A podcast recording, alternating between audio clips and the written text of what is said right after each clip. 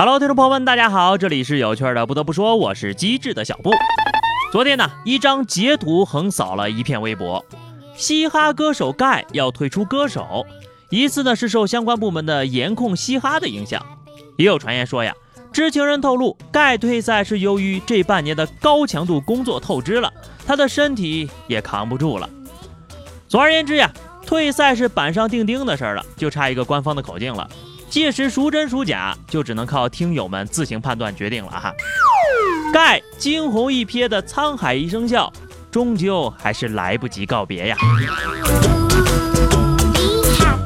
还是说点高兴的吧，歌坛常青树周杰伦又出新歌了，这是铁打的不对，这是流水的娱乐圈铁打的周杰伦呐。等你下课呢，这首歌当中呢有一句歌词唱的是：高中三年，我为什么不好好读书？少壮不努力，老大徒伤悲。还记得十几年前呢？杰伦唱的是：“为你翘课的那一天，花落的那一天，教室的那一间，我怎么看不见？”如今呢？他唱的是：“高中三年，我为什么为什么不好好读书？” 想当年读三年二班的时候啊，他还为校增光了，同学们还向他看齐了。没想到呀。后面这成绩是一落千丈啊！不过呢，虽然人没好好读书，但是他还会使用双截棍呢，会漂移呀，会写兰亭序呀，会听妈妈的话呀，还会喝奶茶呢。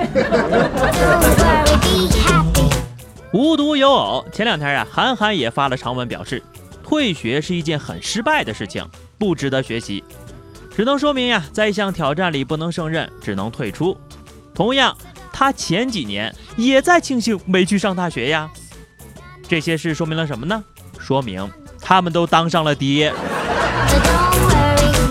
小布的耳边已经回响起了熟悉的话语：“你不要跟我比，我们那个时候呀，巴拉巴拉巴拉巴拉啊，叨叨俩仨小时。”果然，全世界的爹都是一模一样的。这眼瞅着还有不到一个月就要过年了，不知道大家有没有做好过年的准备哈？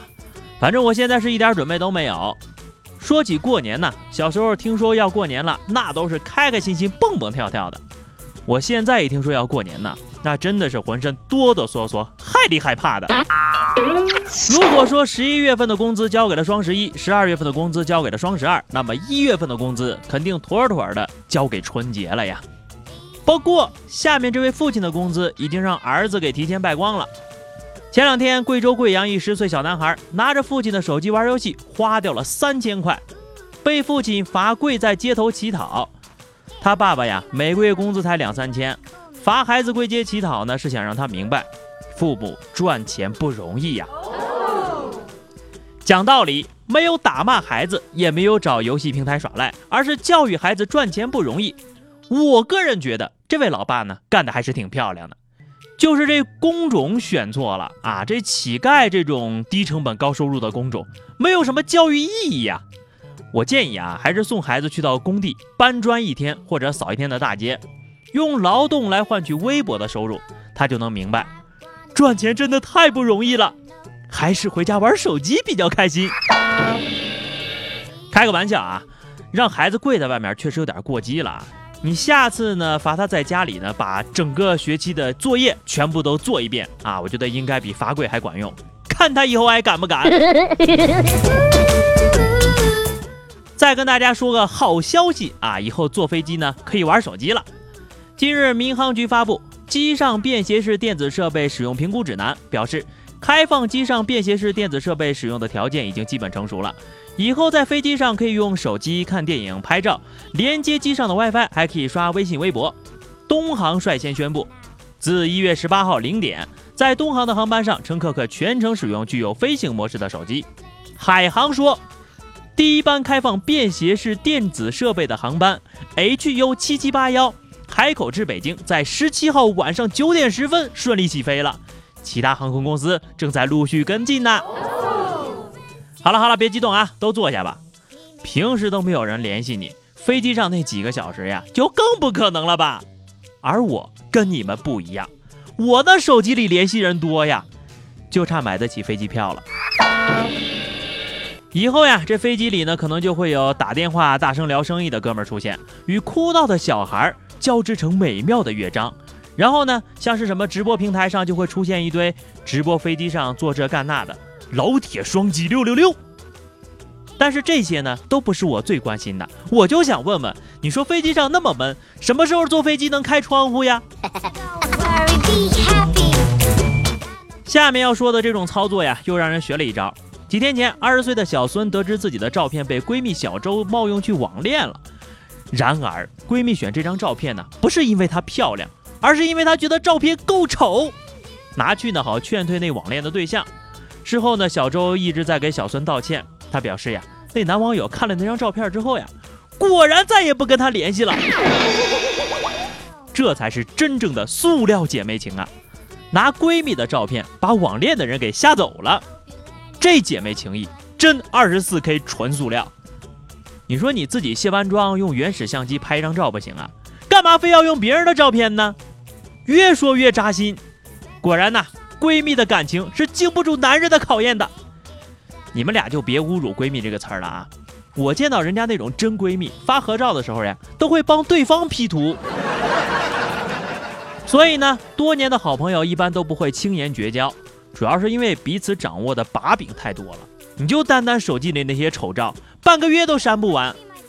现在你明白为什么你朋友手机里会存着你的素颜照了吧？最后这波操作啊，不建议大家模仿。合肥一大学生陆某欠下了八家网贷平台的贷款之后呀，没有办法归还，每天不断的有人打电话讨债骚扰什么的。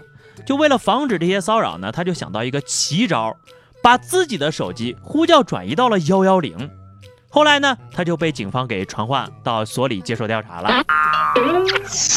学而不思则罔，思而不学则殆，不思不学则罔殆，罔殆不成则狗殆。看了这么多新闻呢，啊，我也算是见识很多了哈。见过把电话转移到另一个催债公司的，我还没见过这种操作的。少女以身试法，警示警察叔，以后呀一定要严厉打击这些放高利贷的。好的，下面是话题时间。上期节目咱们聊的是，如果明天是世界末日，你最想干的一件事情是什么？哈，听友雪碧妹子说。当然是打老板呐，而且是朝着残废去揍他。你你们老板听节目吗？听友莹莹说，穿上婚纱做一天的新娘，这是我从小到大都很期待的一件事情。虽然我现在还没有男朋友，那你还是先操心找个男朋友吧。听友糊糊说哈，睡觉吧，太痛苦的死法我可不喜欢。那要太紧张了睡不着怎么办呢？本期话题哈，今天我们来说说你的朋友做了一件什么样的事情，让你一辈子都记得呢？